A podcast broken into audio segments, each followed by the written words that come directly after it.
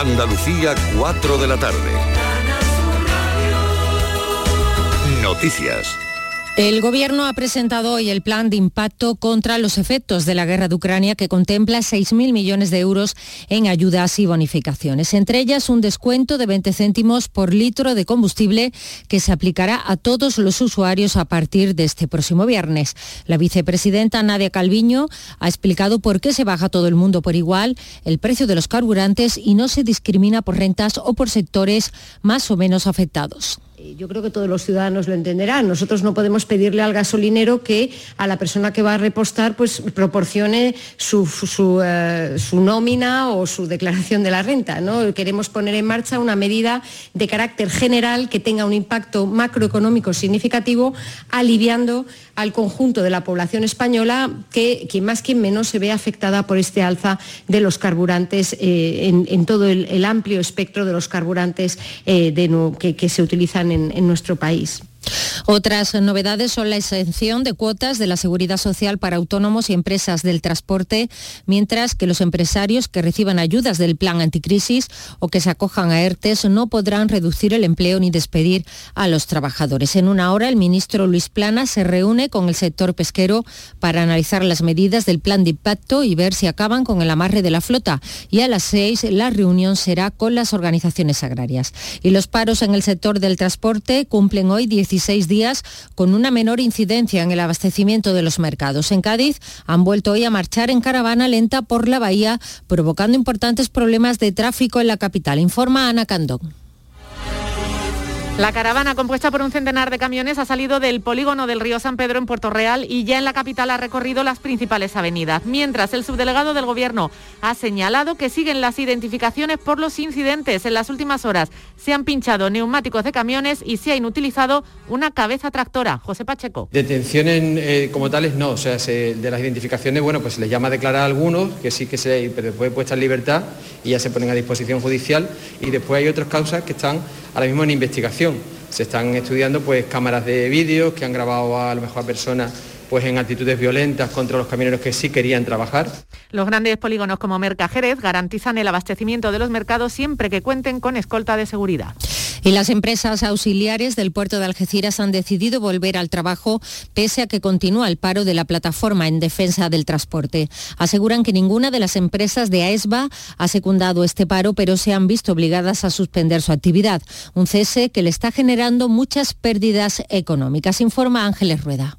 A día de hoy las pérdidas se acumulan y antes de llegar a medidas más drásticas como los despidos o el cierre de empresas, han vuelto a la actividad, aunque con mucho temor. El presidente de AESBA es Manuel Piedra. Con cierto temor por, lo que pueda ocurrir. De hecho, ya ha habido una serie de, contramedidas por parte de los piquetes, pues incluso intentando eh, meterle fuego literalmente a camiones y bueno, pues seguimos eh, confiando en que las fuerzas y los cuerpos de seguridad del Estado pues hagan su labor para que podamos seguir eh, trabajando.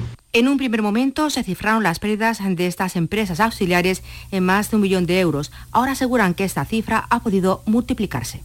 Sobre la nueva ronda de negociaciones entre Rusia y Ucrania que está teniendo lugar en Turquía, se compromete, Moscú queríamos decir, se compromete a reducir radicalmente sus operaciones militares en torno a Kiev y a Chernigov para agilizar las conversaciones. El gobierno de Zelensky pide garantías de seguridad, mientras que Rusia parece estar dispuesta a que, Ucrania entre en la Unión Europea si renuncia a la OTAN. En relación con la pandemia, Andalucía ha actualizado hoy sus datos. Desde el viernes se han registrado más de 6.500 contagios y han fallecido 23 personas. La incidencia crece 9 puntos hasta los 319 casos por 100.000 habitantes. A esta hora se registran 13 grados en Baeza Jaén, 18 en Dos Hermanas Sevilla y 19 grados en Almería capital. Andalucía 4 y 4 minutos de la tarde. Servicios informativos de Canal Sur Radio. Más noticias en una hora. Y también en RAI y canalsur.es.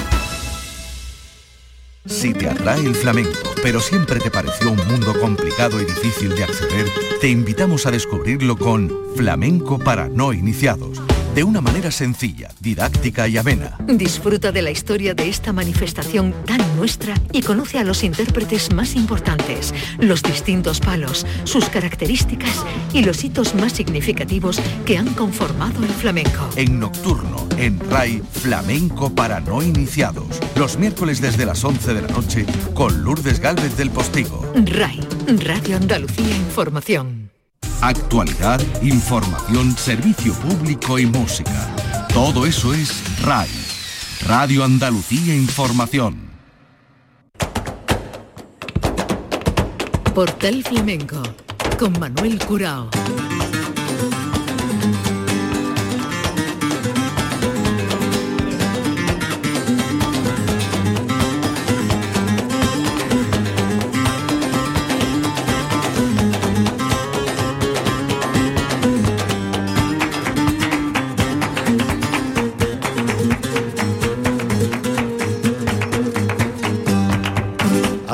Dios, señoras y señores, sean ustedes bienvenidos a este portal flamenco.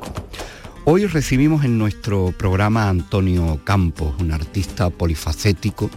Eh, su virtud principal y por la que lo conocemos es como cantador, pero detrás o al lado está un buen aficionado a la guitarra y un hombre que escribe de una forma muy extraordinaria los sentimientos y los sentidos de la vida. Un flamenco que ha conocido en su casa eso, el flamenco. También por mor de la emigración, aunque se siente granaíno, nació en Tarragona. Por cierto, que este año que se cumple el centenario del concurso de Granada, pues él también cumple años desde 1972 para acá en el medio siglo. Está escuchar flamenco desde la cuna y su producción discográfica nos hace hoy acudir a él porque acaba de publicar eh, además en un formato que para los viejos aficionados al, flamenco y a la música en general le sonará porque eran aquellos vinilos de pequeño formato que contenían cuatro cortes, dos por cada cara. Y así en ese formato nos llega eh, con el título de infinitud este trabajo de, de, Antonio Campos. Vamos a comenzar escuchando este, el primero de los cantes que nos lleva a tierras de minería, la grandeza.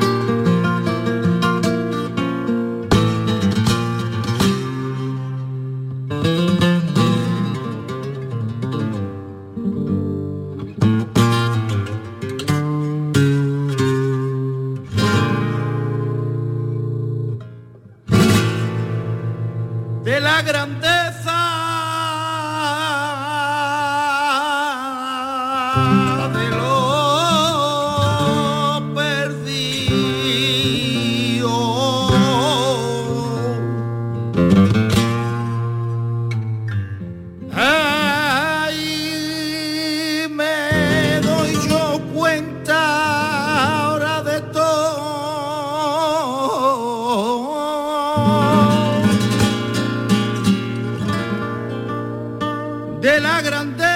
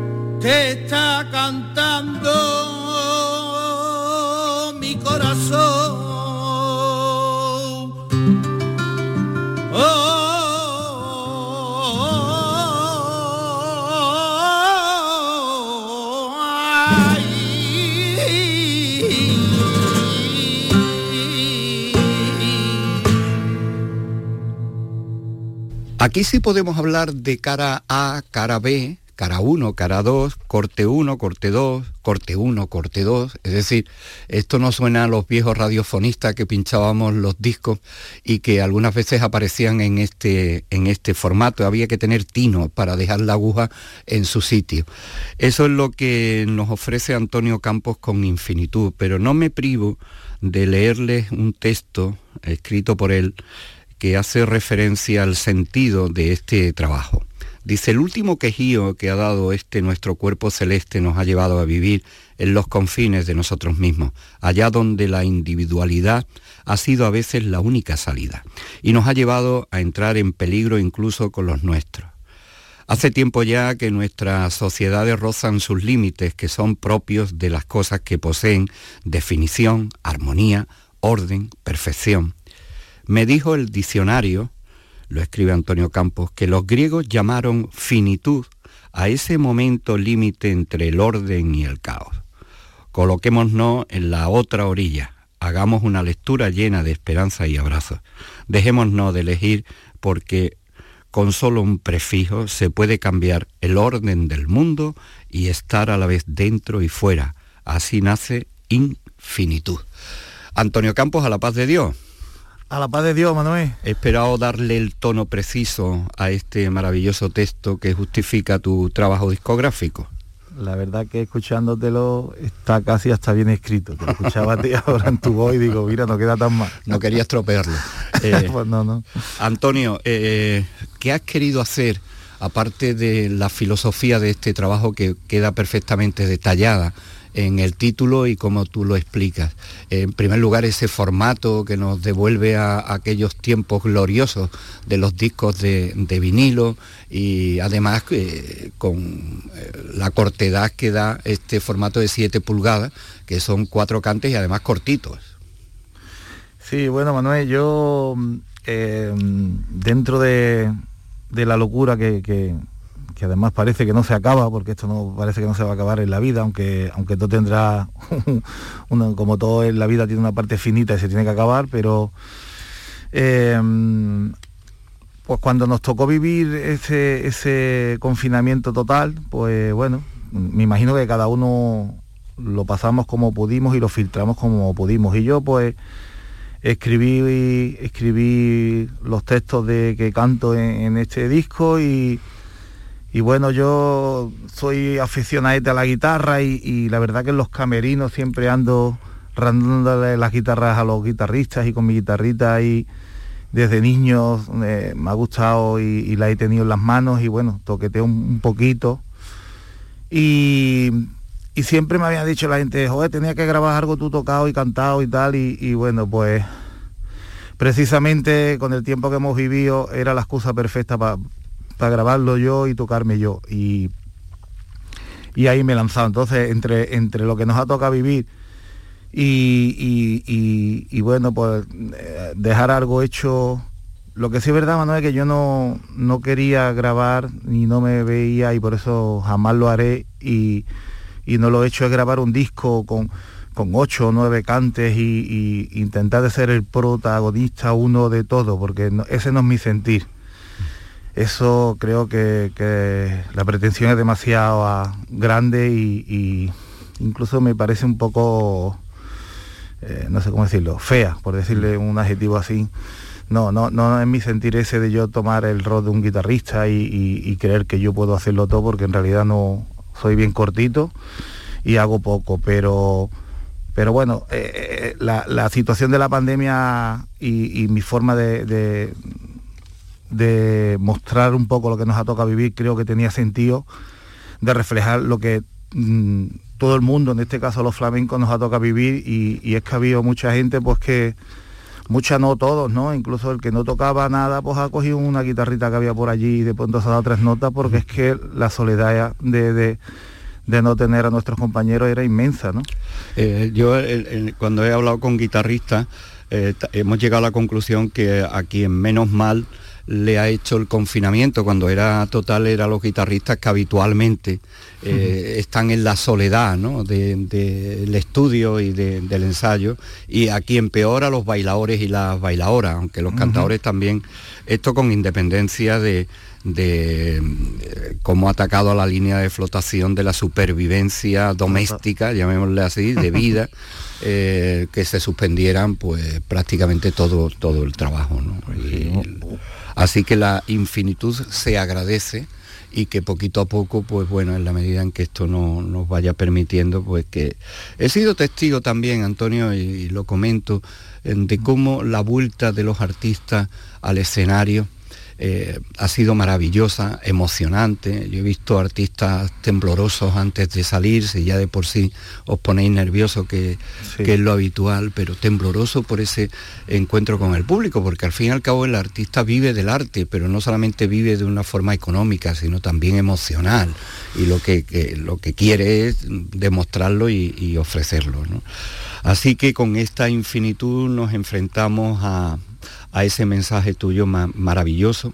Eh, ¿Por qué lo has hecho en, el formato de 7 pulgadas, de esos pequeños vinilos de, dos caras con cuatro cantes?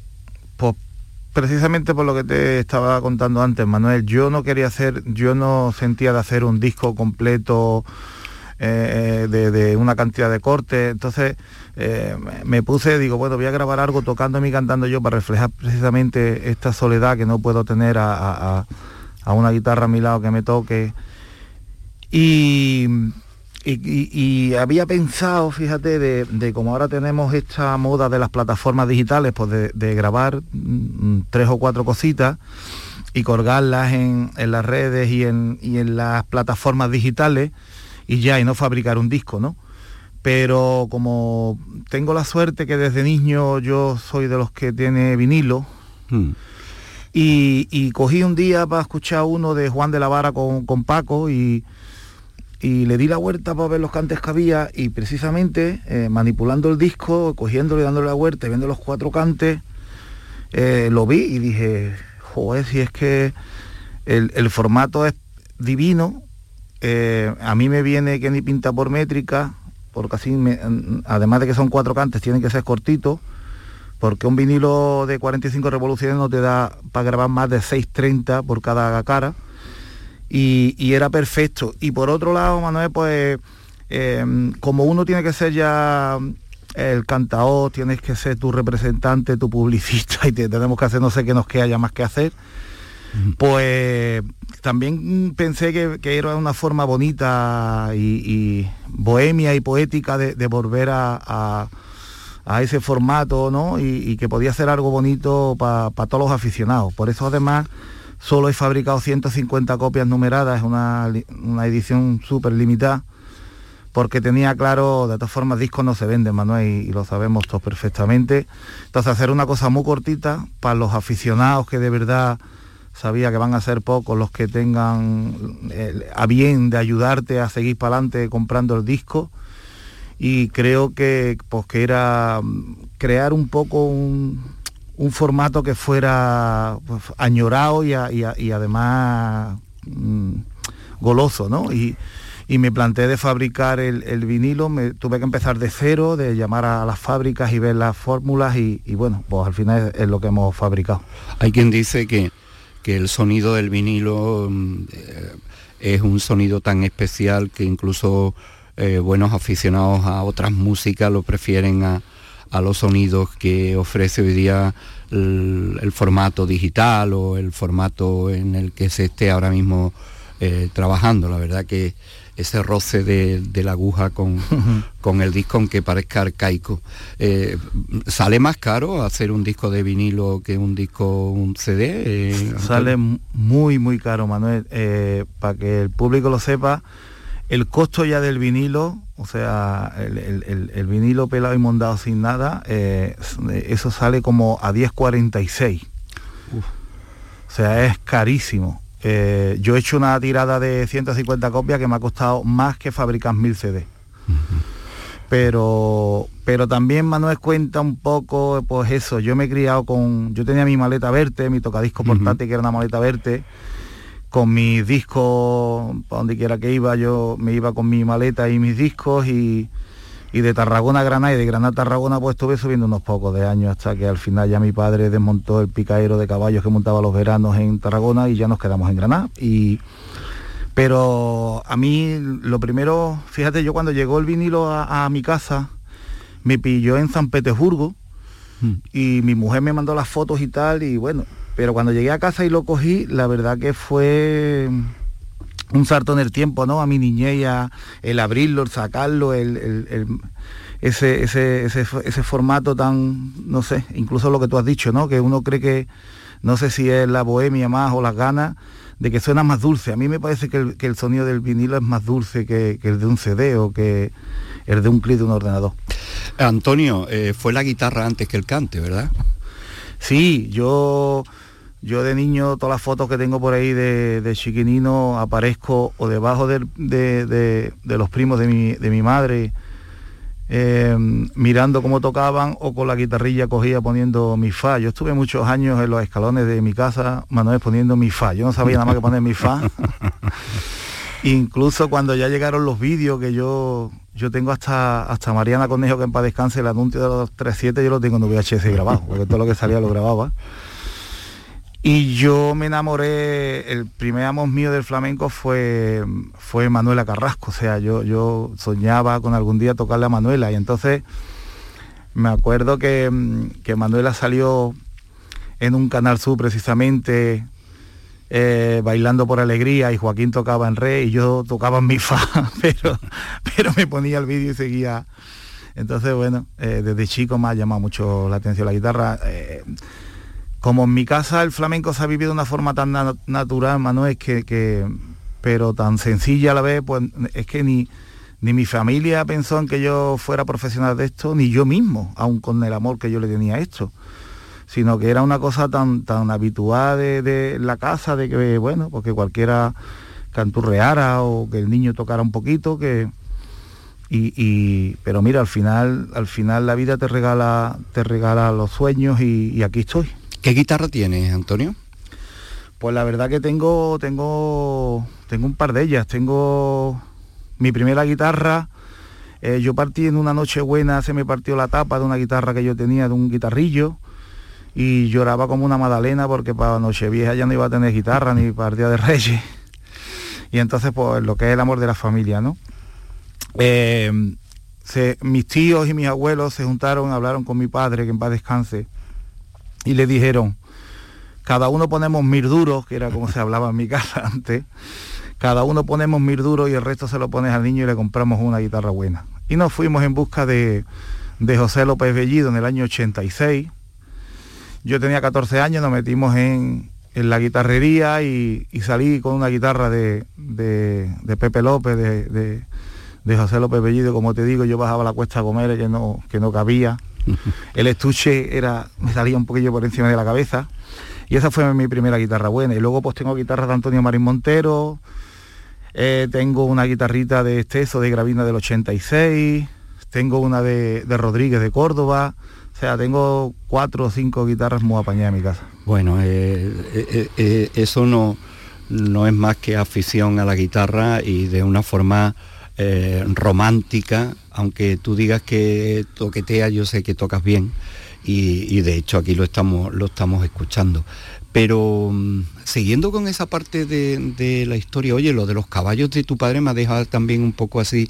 ¿La afición a los caballos mm, siguió contigo o, o se quedó en la guitarra y el cante? No, Manuel, mira, yo he estado muchos años sin montar, y sin, sin caballos en la casa, porque mi padre ya llegó el momento en el que le hablabas de los caballos y corría más que el caballo, porque pasó mucha fatiga. Nosotros nos criamos, pues ya te digo, mi padre organizaba la cuadra aquí durante todo el invierno y cuando llegaba el mes de abril, pues eh, cargaba los, los caballos y, montaba un picadero en la costa de Tarragona. Por eso yo nací allí y mi padre estuvimos así hasta que yo cumplí siete años, que yo soy el mayor de mi casa. Y mi padre tenía claro que si yo entraba en el colegio allí no íbamos a volver para abajo. Y mi padre no quería criarnos aquí en, en este caso en Granada, porque mi madre era de aquí de Granada, que tampoco la tengo ya la pobre mía, en paz descanse. Pero nos criamos con los caballos y mi padre cuando ya volvimos aquí, pues bueno, hizo una sociedad con mi tío y con mi abuelo y empezaron a comprar ganado, en este caso compraban muchos mucho borregos y mi padre, yo tengo mucha relación siempre con Sevilla porque mi padre esa parte de su vida la hizo en Sevilla, o sea, mi padre tenía las cuentas del banco en Sevilla, compraba los coches en Sevilla porque mi padre compraba mucho ganado, mucho borrego en, en la campiña sevillana y, en Extremadura. Entonces, a día de hoy, como ya no tengo a mi padre, por desgracia, Manuel, y he vuelto a montar porque tengo unas botas de mi, de mi papá y, y llevo como tres años que, que empecé por ponerme las botas de mi padre y, desde entonces eh, monto otra vez. Llevo tres añitos montando un poquillo a caballo pero sobre todo es ese momento de, fundarme las botas de mi papá, eso es, eso es maravilloso. Se vive con esos recuerdos y atados a ese pasado maravilloso. Vamos a ahora a escucharte los tangos del hilo. ¿Qué es esto, Antonio? Pues mira, los tangos del hilo es unos tangos que hice para el último espectáculo de Rafaela Carrasco. Eh, y, la verdad que mm, que me venían al hilo, nunca mejor dicho, de, darle un contexto y un sentido a, la grabación, porque precisamente ese hilo lo que habla es de ese hilo imaginario que queda entre las personas y que aunque tú te separes o no lo tengas a la vera, eh, dicen que hay ese hilo imaginario, ¿no? Eh, que, te mantiene unido, que, que, te mantiene eh, conectado a, las personas que uno quiere, ¿no? Y la verdad que que ese hilo creo que lo hemos tenido todos con, muchísima gente, que aunque no nos hemos podido abrazar, pero, pero el cariño, el amor de ese hilo que nos lleva de los unos a los otros, creo que ha estado más vigente que nunca. Entonces, eh, me venía que ni a, vamos, que ni al hilo para meterlo en el disco, ¿no? Y además viene bien con, con esos recuerdos que que te, hemos provocado de tu infancia, de la relación con tu padre, con, con esos mundos eh, que llevamos en el ADN y en, y en los recuerdos. Antonio Campos, Los tangos del hilo.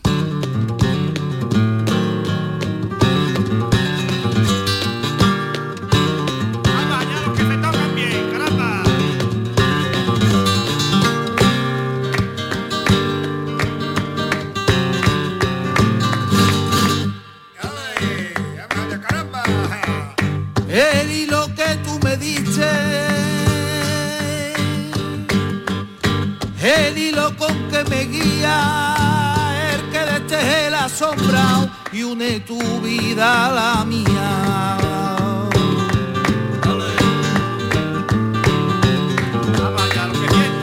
Tú me quieres y yo te quiero, un hilo de seda fina que no lo corta el acero, ni lo lleva al vendaval, ni puede quemarlo el fuego.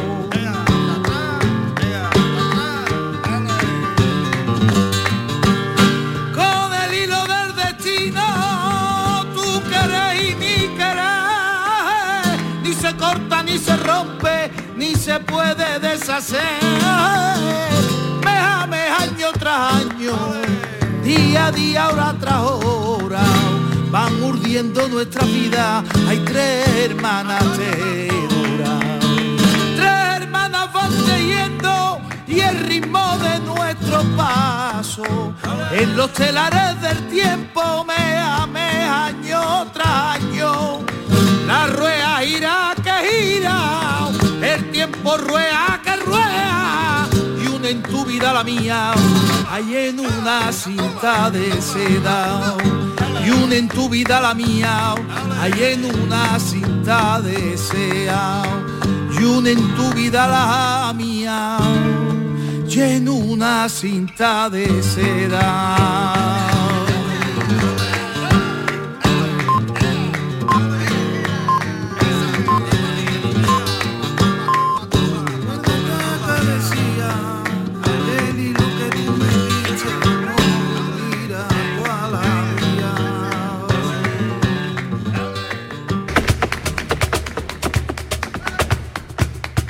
Portal Flamenco.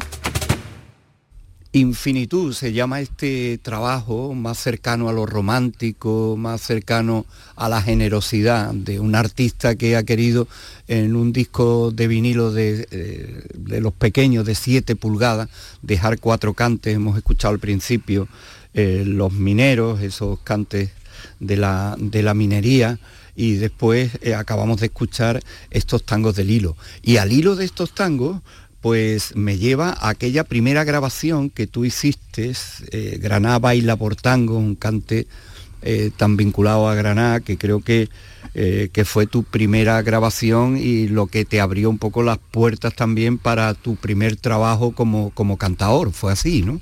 Totalmente, Manuel.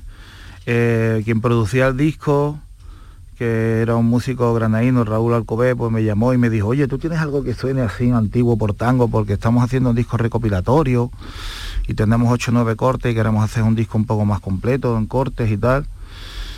Y, total, le dije, algo, algo puede haber por ahí. Y total, yo preparé en mi casa una cosita, pues mi mujer de Illora, Illora se canta extraordinariamente bien. Y yo tenía escuchado a, la gente mayor de allí, y había una gitana vieja que, vive todavía, la Macanda, y yo le, escuchaba un detallito que hacía, que ella se acordaba del príncipe gitano y lo hacía precioso. Y sobre todas estas cosas, pues yo eh, fragué unos tangos que los llevé para que los cantara alguien de, de, la gente que había profesional en el disco, porque yo ahí trabajaba en mi, yo era matarife ahí, Manuel, yo tenía mi, mi matadero, yo entraba a las 5 de la mañana y salía a la una y tenía mi vida en, el ganado y en, las cosas de mi casa, ¿no? Mm. Es lo que yo he visto, visto en mi casa y, yo lo llevé, pues, en ese disco pues estaba pues, Chonchi Heredia, Marina Heredia, Jaime Parrón, estaba Curro Albaicín, Tony Maya, que en paz descanse, estuvo Marote, que en paz descanse, Juan, eh, Juan Abichuela, que en paz descanse, Pepa Abichuela, Paco Cortés, o sea, estaba Granada en pleno, eh, me dejo gente fuera, pero pero es que si no, porque es que estaba todo Granada ahí. Y era un disco recopilatorio de, todo lo más granado de Granada y, bueno, pues yo los llevé para que alguien los cantara y los grabara quien fuera. Y el productor pues, me llamó a los pocos días y me dijo, vente y grábalos tú porque esto a ti te suena bien y tal. Y, yo le dije que yo no, ni era cantador ni, ni, nada por el estilo y que, total, pero que al final eh, el gusanillo estaba ahí, Manuel, y y con la boca grande uno decía que no, pero con las chicas se quedaba uno partido por... Y total, que al final fui y mm, grabé, grabé los tangos y me llamaron para la presentación del disco y claro, yo dije que, que vamos, que, que ni picado iba a, estar con, con, toda esta gente y me dijeron que no podían presentar el disco sin y dejar un, corte fuera, ¿no? Y entonces en esa presentación, pues yo llegué y dije, bueno, yo llego y canto primero y salgo corriendo y yo salía con mi guitarrita como ahora como ahora he hecho en este en, infinitud con mi guitarrita y mi, y, mi, voz. Y me cantaba pero la verdad que estaba arropado por, por, todos ellos no sin conocerme la verdad porque nadie. Y cuando me bajé del escenario pues en el espectáculo se había metido baile eh, una bailadora de, de, aquí de Granada Angustilla La Mona que era la dueña de un tablao la reina mora y entonces me dijo, oye, ¿tú quién eres? Que nadie sabemos quién eres, estamos aquí preguntando. Y, bueno, pues le dije, mire usted, yo no soy profesional ni nada, yo me gusta esto y tal. Y me dijo, y ella fue, me dijo, tú vales para esto, vente al tablado que te hago una prueba y empieza a trabajar con nosotros. Entonces yo le dije que yo no me dedicaba, que a mí me gustaba esto, que, bueno, que llevaba muchos años escuchando, pero que no... Y me dijo que subiera al tabla a hacer una prueba y, y bueno, Manuel, pues subí en la prueba me quedé. Cuando bajé para abajo, pues le dije yo estaba recién, recién casado, muy joven, con 25 años, y le dije a mi mujer que ya no era matarife, que ahora iba a ser cantado. ¿Qué te dijo? Lo primero fue, fue una risa de mi papá y mi mamá pues se llevaron las manos a la cabeza porque me decían, si tú siempre hacías muy formal, ¿cómo ahora recién casado vas a empezar? Que tú que eres artista y de pero bueno, al final aquí estamos y, el flamenco me da la bendición de poder criar a mis niños, de llevar mi casa y la verdad que hoy estamos todos súper felices. Han sido unos años maravillosos, Manuel. Y de la mano de otro granaíno en el recuerdo, Tony Maya, eh, te plantas al año y medio en Madrid, ¿no? Estamos. Eh, estoy un día cantando en, el tabladito y aprendiendo cosas. Yo, yo me, estaba todo el día escuchando y por la noche, por la letrita o las dos que me había dado tiempo a medio cogerla, por la noche las ponía en práctica. Y una noche pues llegó Tony Maya y, me habló y me dijo, sobrino, ¿tú quieres trabajar en Madrid? Digo, hombre, Tito, yo daría algo, digo, pero yo, yo no creo que esté y preparado para Madrid, ¿no? Y me dijo, bueno, pues tú vas a empezar a trabajar en Madrid si tú quieres. Yo le dije que sí y, al muy poco tiempo, no sé si al par de semanas o tres, me llamó y, me fui a hacer el pata, ¿no? El, cazapatas que por mm. desgracia ya desapareció. Y, y ahí empecé, Manuel, ya a, rodar porque es verdad que en, esa, en ese tiempo Madrid, estaba todo el mundo en Madrid, estaba concentrado en Madrid y y ya por la gente pues tuve mucha suerte porque eso sí es verdad que el de arriba me tiene siempre iluminado y yo siempre he tenido mucha suerte en la vida. Y, empezó la gente a llamarme y, ya pues de una cosa trajo a la otra hasta, hasta hoy, Manuel. ¿Qué había en Madrid entonces? Bueno, aparte de estar allí concentrado, estamos hablando de finales de los 90, por ahí, ¿no? Eh, eh, final, sí, claro, eso es. Eh, estamos hablando del año 99, 2000. Hmm. Eh, y, bueno, pues allí es que estaba todo el mundo, Manuel. Allí estaban todas las compañías, allí los teatros, había muchísima programación, los tablaos, pues, empezando por el Patas y terminando por el Chinita, allí había, había mucho movimiento y sobre todo que todas las compañías eh, estaban, estaban centralizadas allí, ¿no? y, es verdad que ya en esa época el boom de los cantadores de irse a hacer carrera o de los guitarristas solistas de irse era ya menor, ¿no? Pero, pero el baile sí seguía concentrado allí y, era, era la puerta perfecta para meterte en este mundo, ¿no? Y, había, había muchísimas compañías, todo el mundo concentrado allí. Eh, no sé, yo subía a Madrid y me pegaba allí los días y los días saltando de una compañía a otra, la verdad. ¿Quién te ponía cosas? ¿Había alguien especial al que tú acudieras o, cómo era el aprendizaje? Bueno, eh, mm, eh, la verdad que he aprendido de, todo el mundo porque como te digo Manuel, yo he sido un hombre con mucha suerte y, siempre me he sentido muy querido.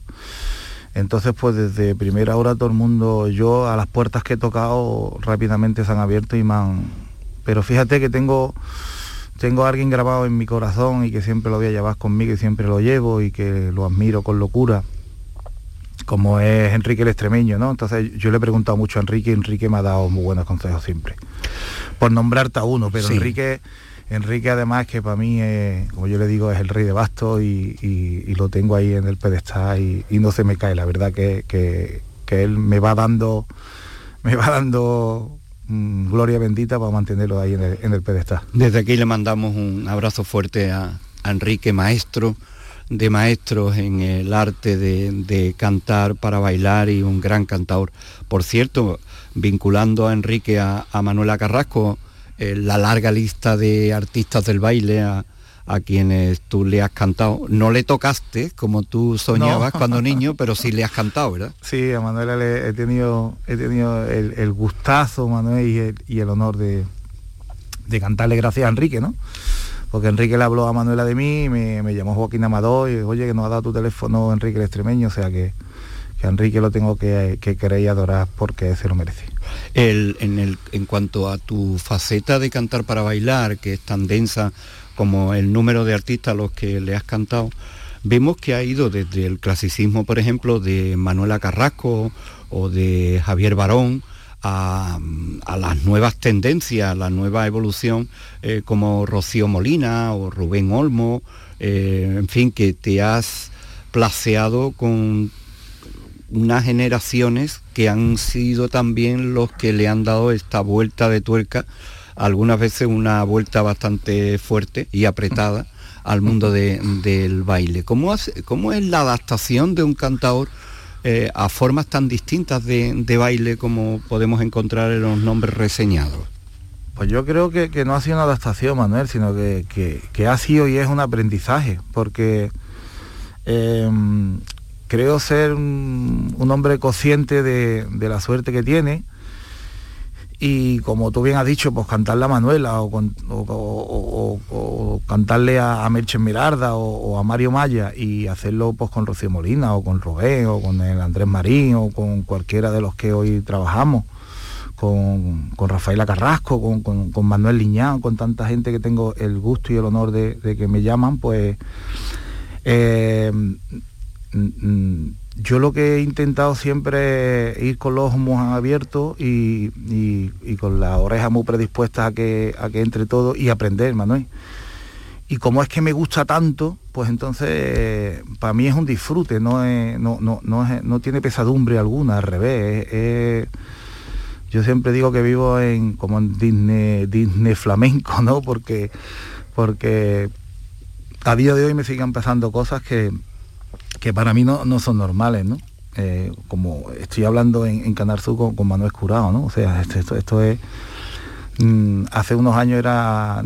eso no pasaba ni por mi imaginación y sin embargo pues hoy estoy aquí hablando como un flamenco más de lo que hago y lo que vivo.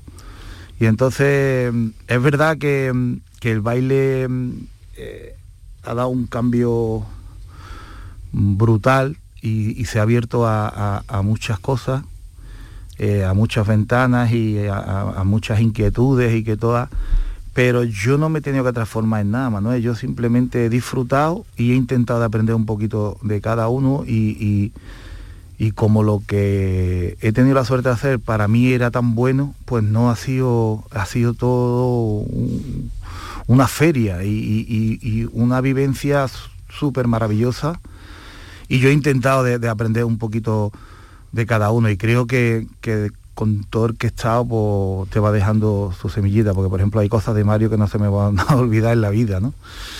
O sea, con Mario, por ejemplo, no podía salir con el pelo, yo tenía el pelito largo, como los flamencos, la moda que, vivimos en aquellos años, y con Mario tú no podías salir con el pelo, tenías que salir con tu pelo recogido, no podías tener una camisa por fuera, o sea, con Mario había una disciplina y una forma, y eso no se te olvida, o con, o con otra gente, ¿no? Las tesituras en las que, por ejemplo, he tenido que trabajar con Rocío o con Rubén, ¿no? Que, donde, donde además de cantador, pues tienes que ser parte activa de, la performance, ¿no? Y, eso, la verdad que como me gusta tanto, yo siempre digo, Manuel, que yo lo que quisiera algún día es ser artista, más que incluso que cantador, pero eso es todavía más complicado que cantar bien. O sea que sé que no voy a cumplir ninguna, pero sueño y vivo pues con, el anhelo de, estar ahí, de aprender.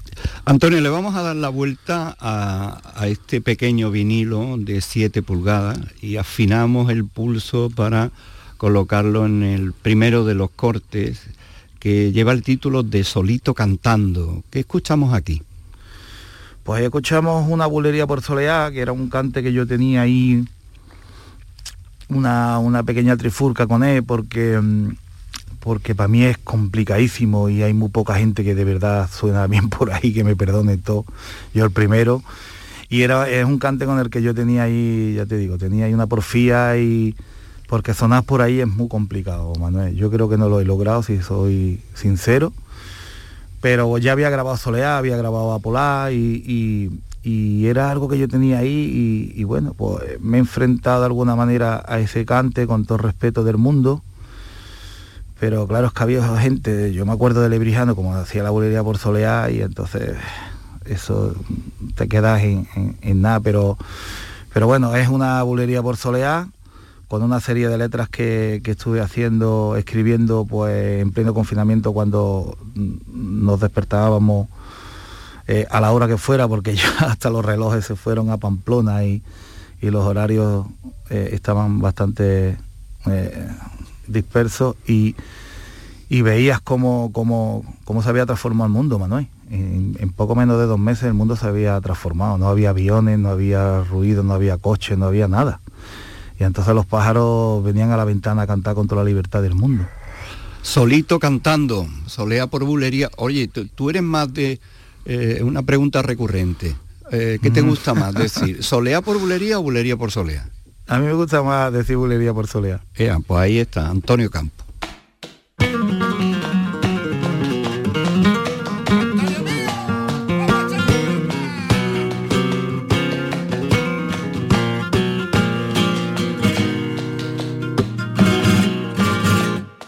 Yo sigo aquí solito cantando, pero la razón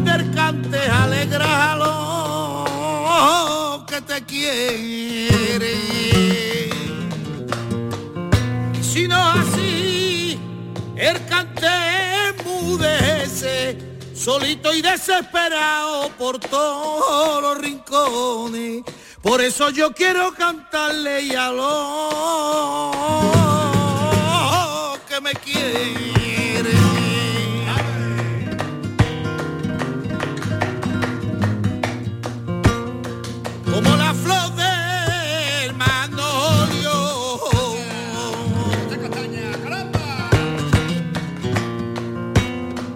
Así en la libertad, en medio de un verdo juro aparece en su flor blanca como el pedernal. En medio de un verdo oscuro aparece en su flores blanca como el pedernal.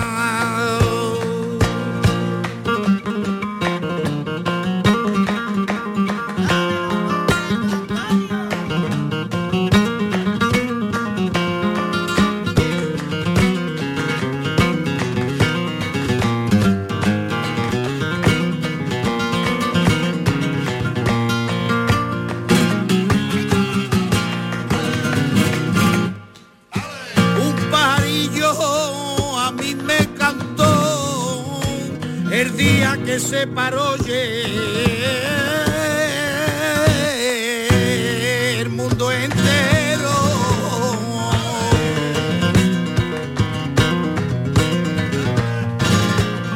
Se paró el mundo entero, que si respetamos la creación, las llaves del ya te la entrego, Dios. Si respetamos la creación, las llaves del paraíso, ya te la entrego, a Dios.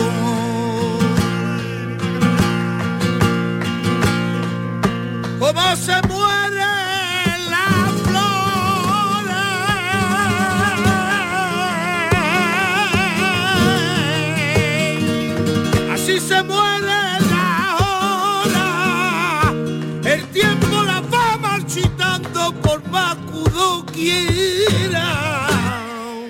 Eso no puede pararlo, el tiempo la va marchitando por más quiera.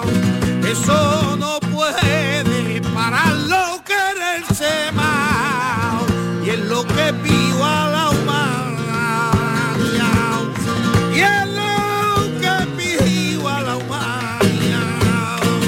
Antonio Campo y su infinitud, que hoy nos permite charlar con el artista granaíno, que eh, su nacencia por mor de la emigración es catalana, pero que se siente granaíno por los cuatro costados y en Granada arranca su, su carrera y desde Granada hablamos con él y desde Granada al mundo. Por cierto, y hablando de Granada, se cumple el centenario del concurso, celebérrimo concurso de 1922.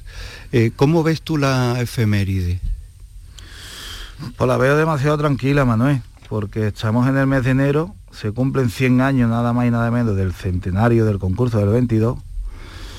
Y bueno, eh, no sé, creo que ya deberíamos de estar escuchando muchísimas campanas de gloria y, yo escucho poquitas, la verdad, Manuel. No sé qué va a pasar Em, yo te hablo desde mi persona, yo presenté un proyecto en el mes de junio eh, al ayuntamiento, pero llegó el mes de julio, el, ayuntamiento se dinamitó, como todos sabemos, y las cosas de, los políticos y de los sillones que unos entran y otros salen y, y es verdad que, que la alcaldía que tenemos ahora pues lo ha cogido a, a contrarreloj todo y no sé lo que va a pasar, sinceramente, Manuel. No sé, no sé, no sé lo que va a pasar. ¿En qué, ¿De qué hablabas en ese proyecto que proponías?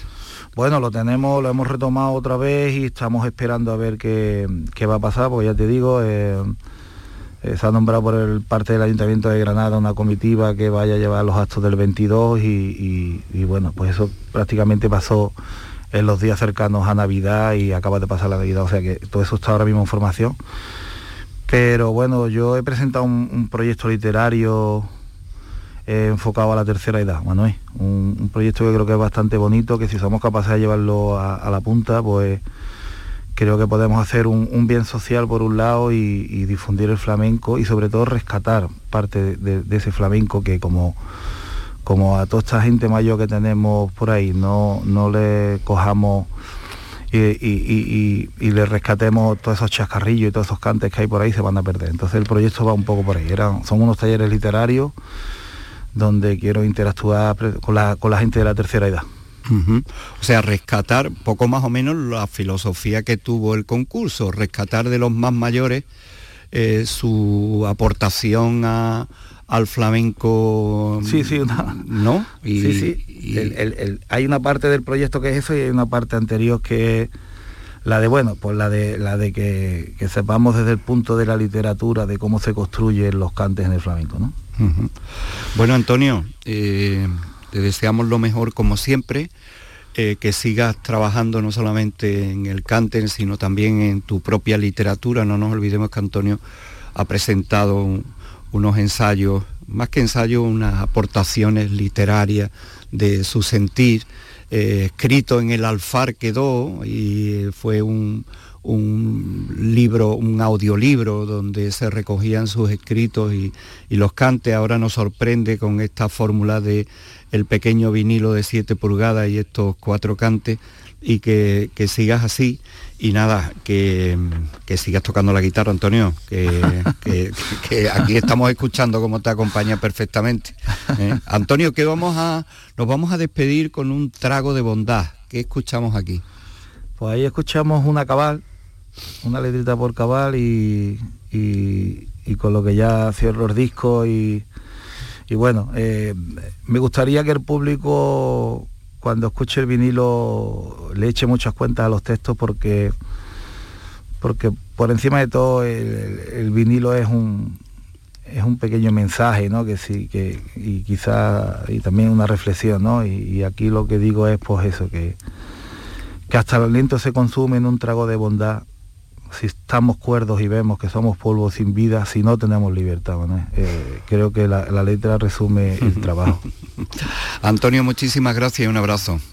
Siempre a ti y a, y a Canal Sur que, que nos dais la ventanita para poder mostrar lo que hacemos, así que gracias infinitas siempre, Manuel.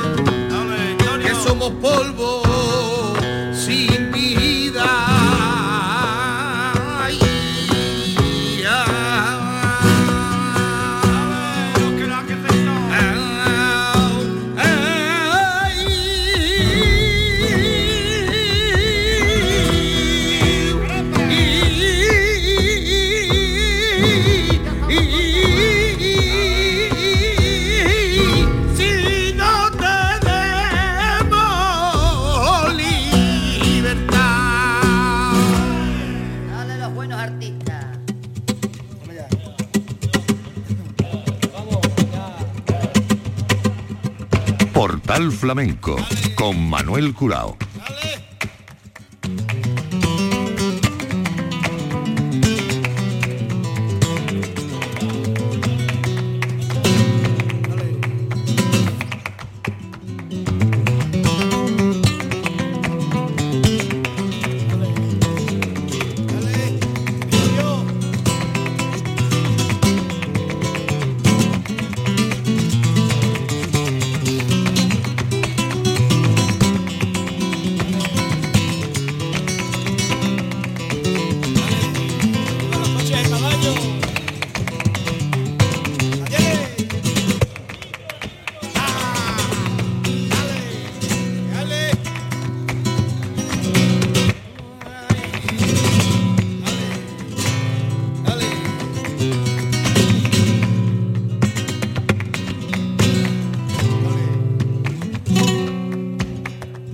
querida mía.